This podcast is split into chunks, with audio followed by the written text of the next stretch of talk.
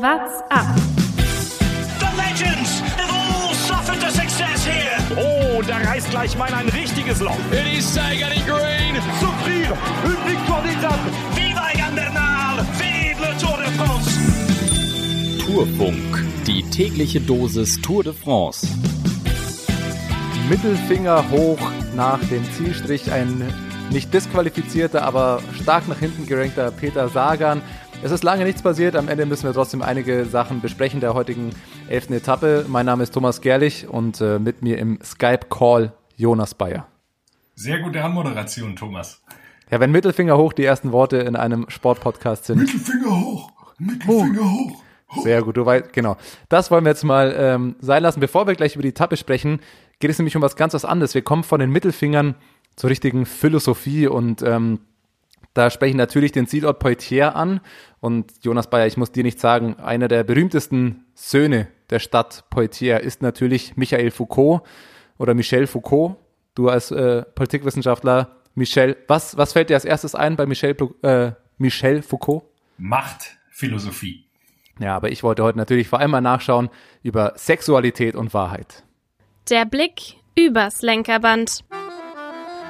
Sein Werk Sexualität und Wahrheit hatte Foucault ursprünglich auf sechs Bände angelegt. Zur Lebenszeit sind aber nur drei Bände erschienen.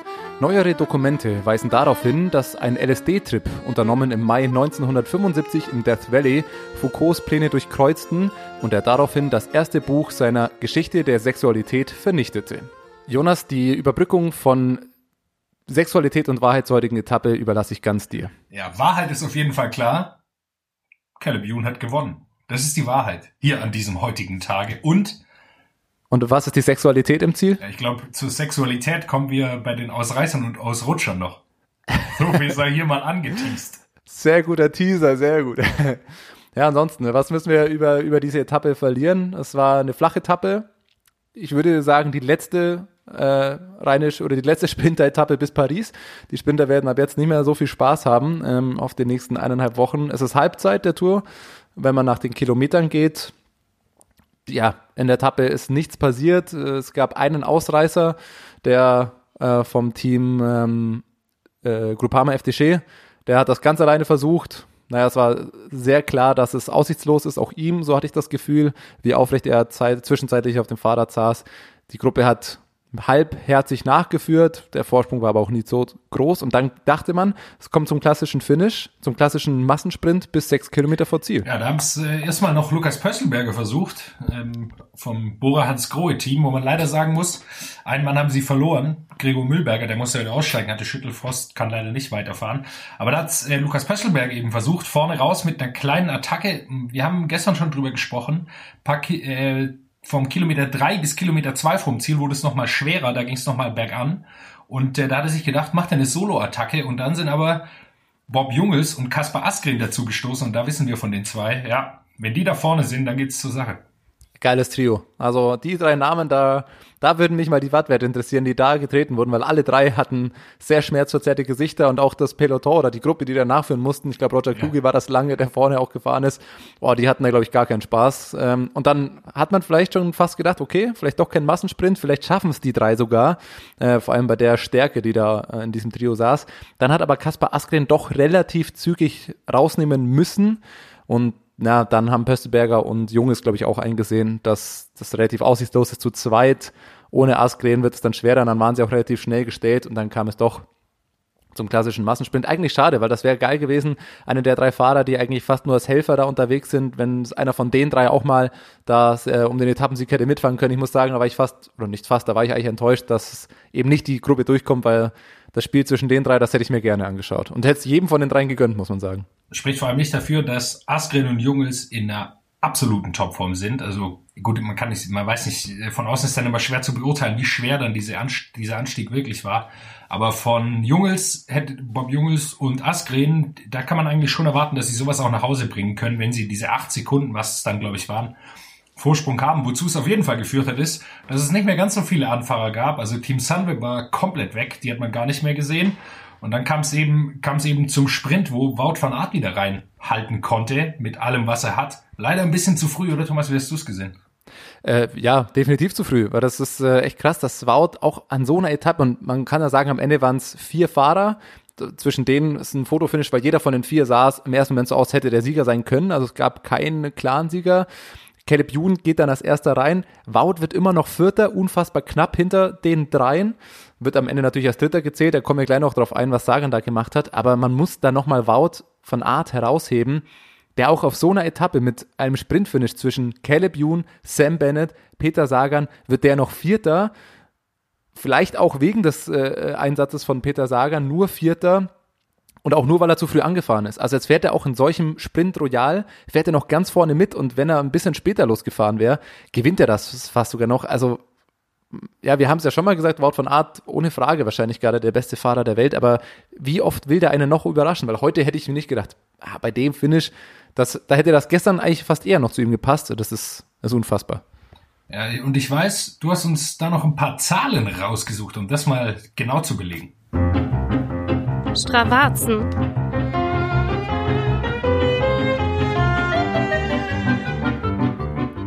Ja, genau. Und äh, da muss man leider sagen, es ist schwierig, an die, an die Wattwerte der, der Leute ranzukommen, aber vielleicht auch mal eine, eine andere, einen anderen Aspekt, wo man das ganz gut einordnen kann, weil Wout van Aert hatte heute den höchsten Topspeed und auch den höchsten Average Speed auf den letzten ja, 1000 Metern da. Und das zeigt auch, dass er eigentlich nur deswegen verloren hat, weil er zu früh reingefahren ist. Dazu krass, 1000 Meter vor Ziel, Wout schon alleine, ähm, Sam Bennett noch mit zwei Helfern, Caleb Ewan immer noch mit einem Helfer.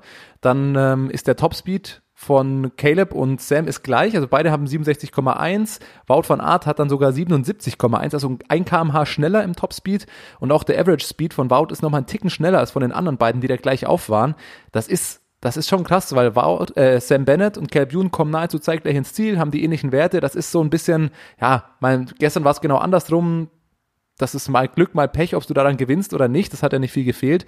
Aber das Wout von Art da immer noch die höchsten Werte hat und wenn er ein bisschen später losgefahren wäre, das trotzdem noch gewinnt, das finde ich krass. Und dazu muss man ja auch sagen, Wout ist ja mit Abstand das erste reingefahren und dann hat er alle drei, die später vor ihm landen sollten, direkt an seinem Hinterrad. Also Sam Bennett war dann, glaube ich, direkt hinter ihm, zieht er noch vorbei, dann setzt sich Caleb noch an Wouts Hinterrad, fährt dann auch nochmal um die anderen beiden rum. Peter Sagan drängelt sich dann von der Seite mit dem Kopf da noch ein bisschen rein, weshalb er dann auch ja zurückgestuft wurde heute. Also da muss man sagen, das ist eigentlich das, was man von Wout bisher nicht kannte, dass er heute mal eine taktische Schwäche gezeigt hat.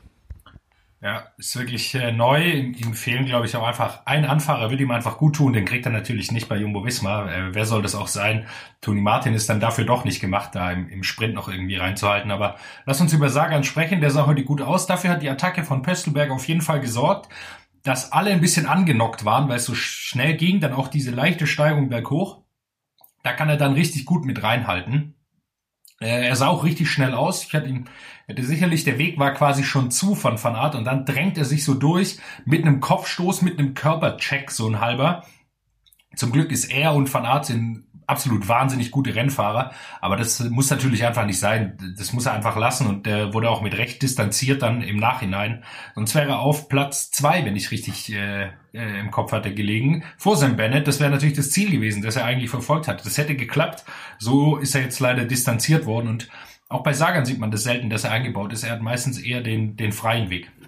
Ja, war krass, weil da geht er auf eine Lücke, wo ich keine wirklich war. Interessanterweise, wenn man den Sprint nochmal von oben ansieht, das sind Sagan und Caleb Ewan eigentlich fast auf selber Höhe.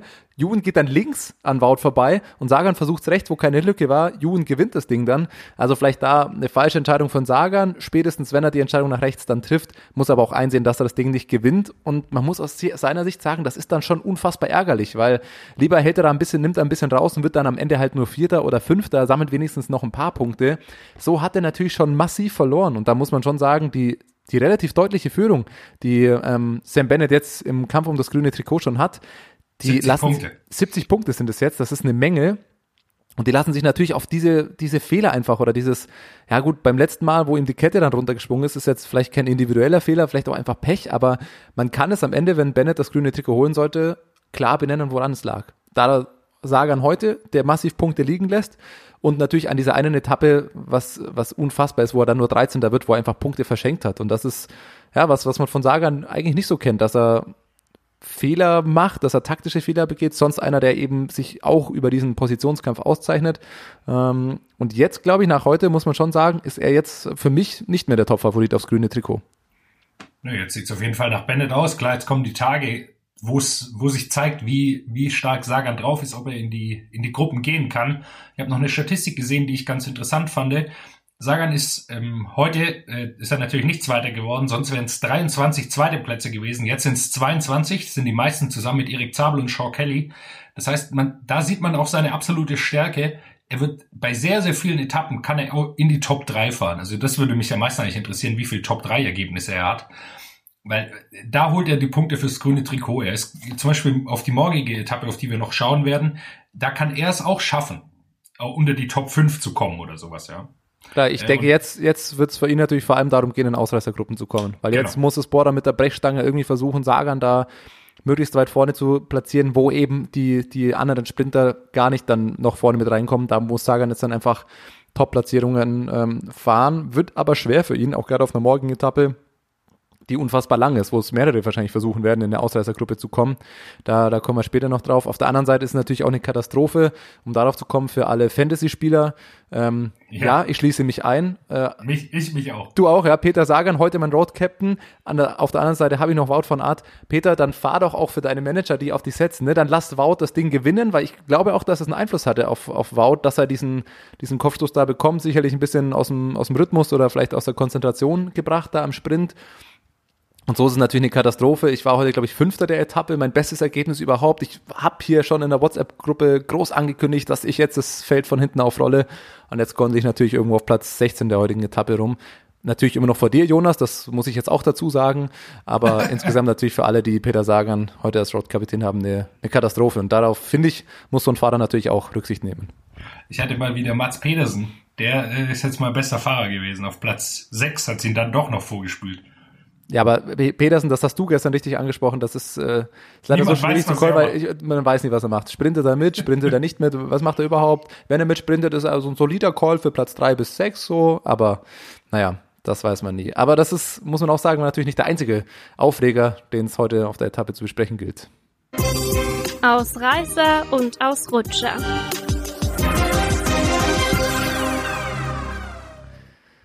Ja, mir sind zwei Dinge heute aufgefallen, beziehungsweise eine Sache ist mir schon öfter aufgefallen und da bin ich mir unsicher, bin ich jetzt gespannt, was du dazu sagst, ob das für mich ein Ausreißer oder Ausrutscher sind. Wir müssen über die Kaffeefilter sprechen, die das Team Jumbo Visma übers Gesicht gezogen bekommt, weil nahezu jedes andere Team hat einen Mund-Nasenschutz. Bei Border hat man es heute gesehen, da stand ein Geburtstagsgruß an Leonard Kemner drauf und jeden Tag irgendein Marketing-Wortspiel zum Zielort oder was auch immer. Ansonsten zumindest der Sponsor groß.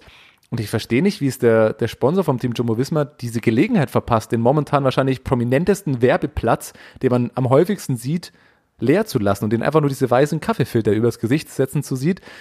Und da muss ich sagen, ich bin ja eigentlich dagegen, dass zu viele Sponsoren auftauchen. Bei dem Mund-Nasenschutz muss ich dann aber sagen, dann lieber noch irgendwie einen Sponsor drauf, weil diese, dieser Kaffeefilter sieht natürlich auch beschissen aus. Ja, das sieht fürchterlich aus. Du sagst es ähm, beschönigend, würde ich fast sagen. Äh, Kaffeefilter. Aus meiner Sicht ist es eher äh, Windel, würde ich fast sagen. so sieht es aus. Verstehe ich auch nicht. Reicht da das Budget nicht? Ich kann es nicht sagen. Es sieht halt scheiße aus und wie du sagst, das wäre für den Sponsor natürlich geil. Äh, die gewinnen eh so viele Etappen, beziehungsweise sind immer auf dem Podium äh, mit dem gelben Trikot aktuell. Das heißt, ja, sehr, sehr merkwürdig. Ja, und ich weiß nicht, ob du jetzt Windel einfach nur so gesagt hast, ist aber natürlich eine hervorragende Überleitung zu einem anderen Thema. Das kann ich weder in Ausreißer noch Ausrutscher irgendwie einordnen, aber ich, ich fand es einfach, also einfach lustig heute. Ähm, ein mitten in der Etappe, das war, da war noch gar nichts im Renngeschehen passiert und dann sieht man von hinten das Feld. Ich glaube, vor allem gegen, wollten sie auf, auf Mühlberger zeigen, der hinten schon Probleme hatte. Und dann sieht man, dass am rechten Straßenrand ein Fahrer von Arche Dessert so dahin rollt.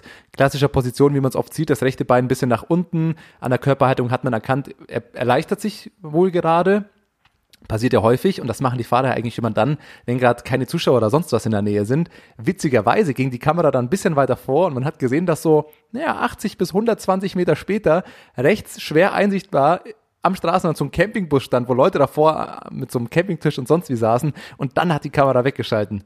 Und ich kann mir fast nicht vorstellen, dass der Asche die Fahrer die gesehen hat, noch wenn er die sieht, das, ja, das, was er in diesem Moment gemacht hatte, gerade noch zu unterbrechen.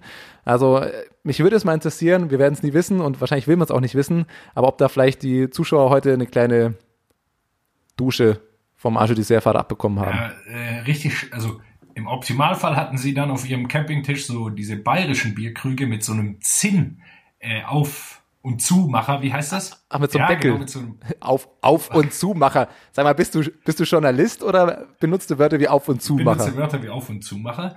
äh, ich, mir fällt der Fachbegriff natürlich nicht ein. Äh, also ein integrierter Deckel, ja. so würde ich es mal sagen. Oder, ich dachte schon, du meinst den Fachbegriff Deckel. Oder, äh, ja, da wird es wohl eine be bestimmte Bezeichnung für geben. Oder ob sie so diese ähm, College-Becher haben, diese roten, wo man Bierpong mitspielt, weil dann wäre es ordentlich über die Becher hinweg gegangen. Naja. Ja. Wir, wir wissen es nicht, wir werden es auch nicht rausfinden, aber wie gesagt, vielleicht will man es auch, auch gar nicht wissen. Dann lass uns auf den morgigen Tag schauen, oder? Thomas? Ich denke auch, so heute müsste eigentlich alles gesagt sein. Wir können ja sonst die, die Wertungen noch durchgehen. Der kämpferischste Fahrer wurde Mathieu äh, Ladangnou. Ich habe ihn mit Sicherheit falsch ausgesprochen, es tut mir leid. Eben jener äh, Ausreißer vom Team Groupama FDG. Ansonsten hat sich heute äh, natürlich nichts getan. Auch diesen einen Bergpunkt hat er sich abgeholt und auch den Zwischensprint hatte ähm, er sich als, als erster abgeholt. Da bleibt also alles beim selben. Auf die Sprintwertung sind wir eingegangen. Insofern äh, da heute sich kaum was getan. Und dann können wir, wie du sagst, auf morgen schauen und wir kommen zur längsten Etappe der diesjährigen Tour. Ja, es geht von Chauvigny nach Zoran-Corres und wie du sagst, 218 Kilometer lang. Am Anfang noch relativ einfach. Frühe Sprintwertung. Das heißt, Sagan morgen direkt in die Ausreißergruppe vermutlich oder aus dem Feld, dass sie es direkt zufahren, was ich bei Bora eher nicht sehe, sondern wenn, er macht die Koenig wieder das Tempo so schnell wie in den letzten Tagen. Und dann wird's aber hinten raus relevant, ab so Kilometer 100, ja, 68 würde ich sagen. Da beginnen dann ein paar richtig eklige Anstiege. Ähm, und das sieht dann nach einem richtigen Klassikerprofil aus. Denke ich auch. Also das sieht so ein bisschen ähnlich aus wie, mm, wie die zweite Etappe, die Julien Alaphilippe gewonnen hat. Also ich könnte mir vorstellen, dass es entweder, wenn es, wenn die Ausreißer nicht durchkommen, auf so ein Finish rauslaufen wird. Könnte mir auch Alaphilippe morgen vorstellen. Ähm, wenn der noch auf Etappensiege geht, dann wäre das morgen eine Etappe, auf die er gehen könnte. Ansonsten denke ich, wird es morgen einige Kämpfe um die Ausreißergruppe gehen, weil die 218 Kilometer lange Etappe ist vom Profil und so schon auch für Ausreißer gemacht.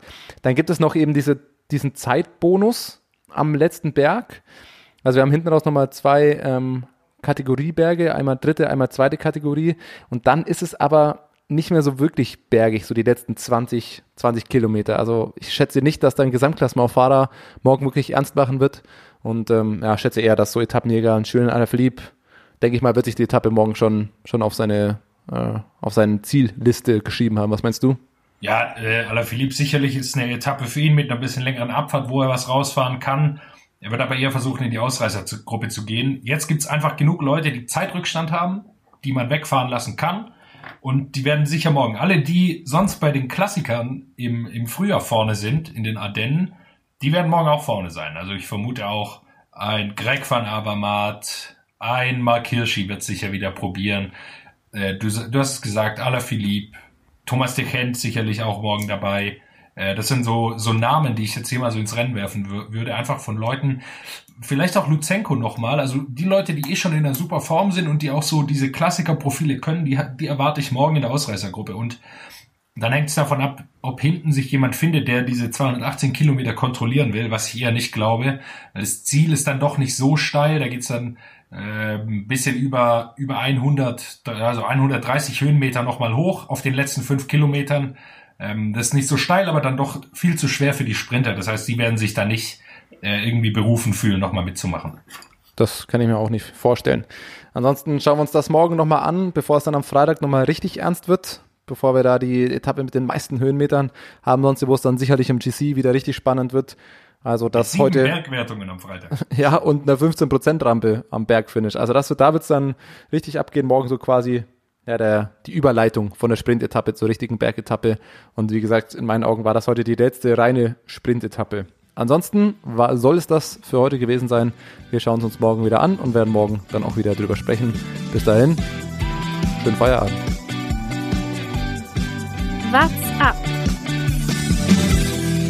Der Radsport-Podcast.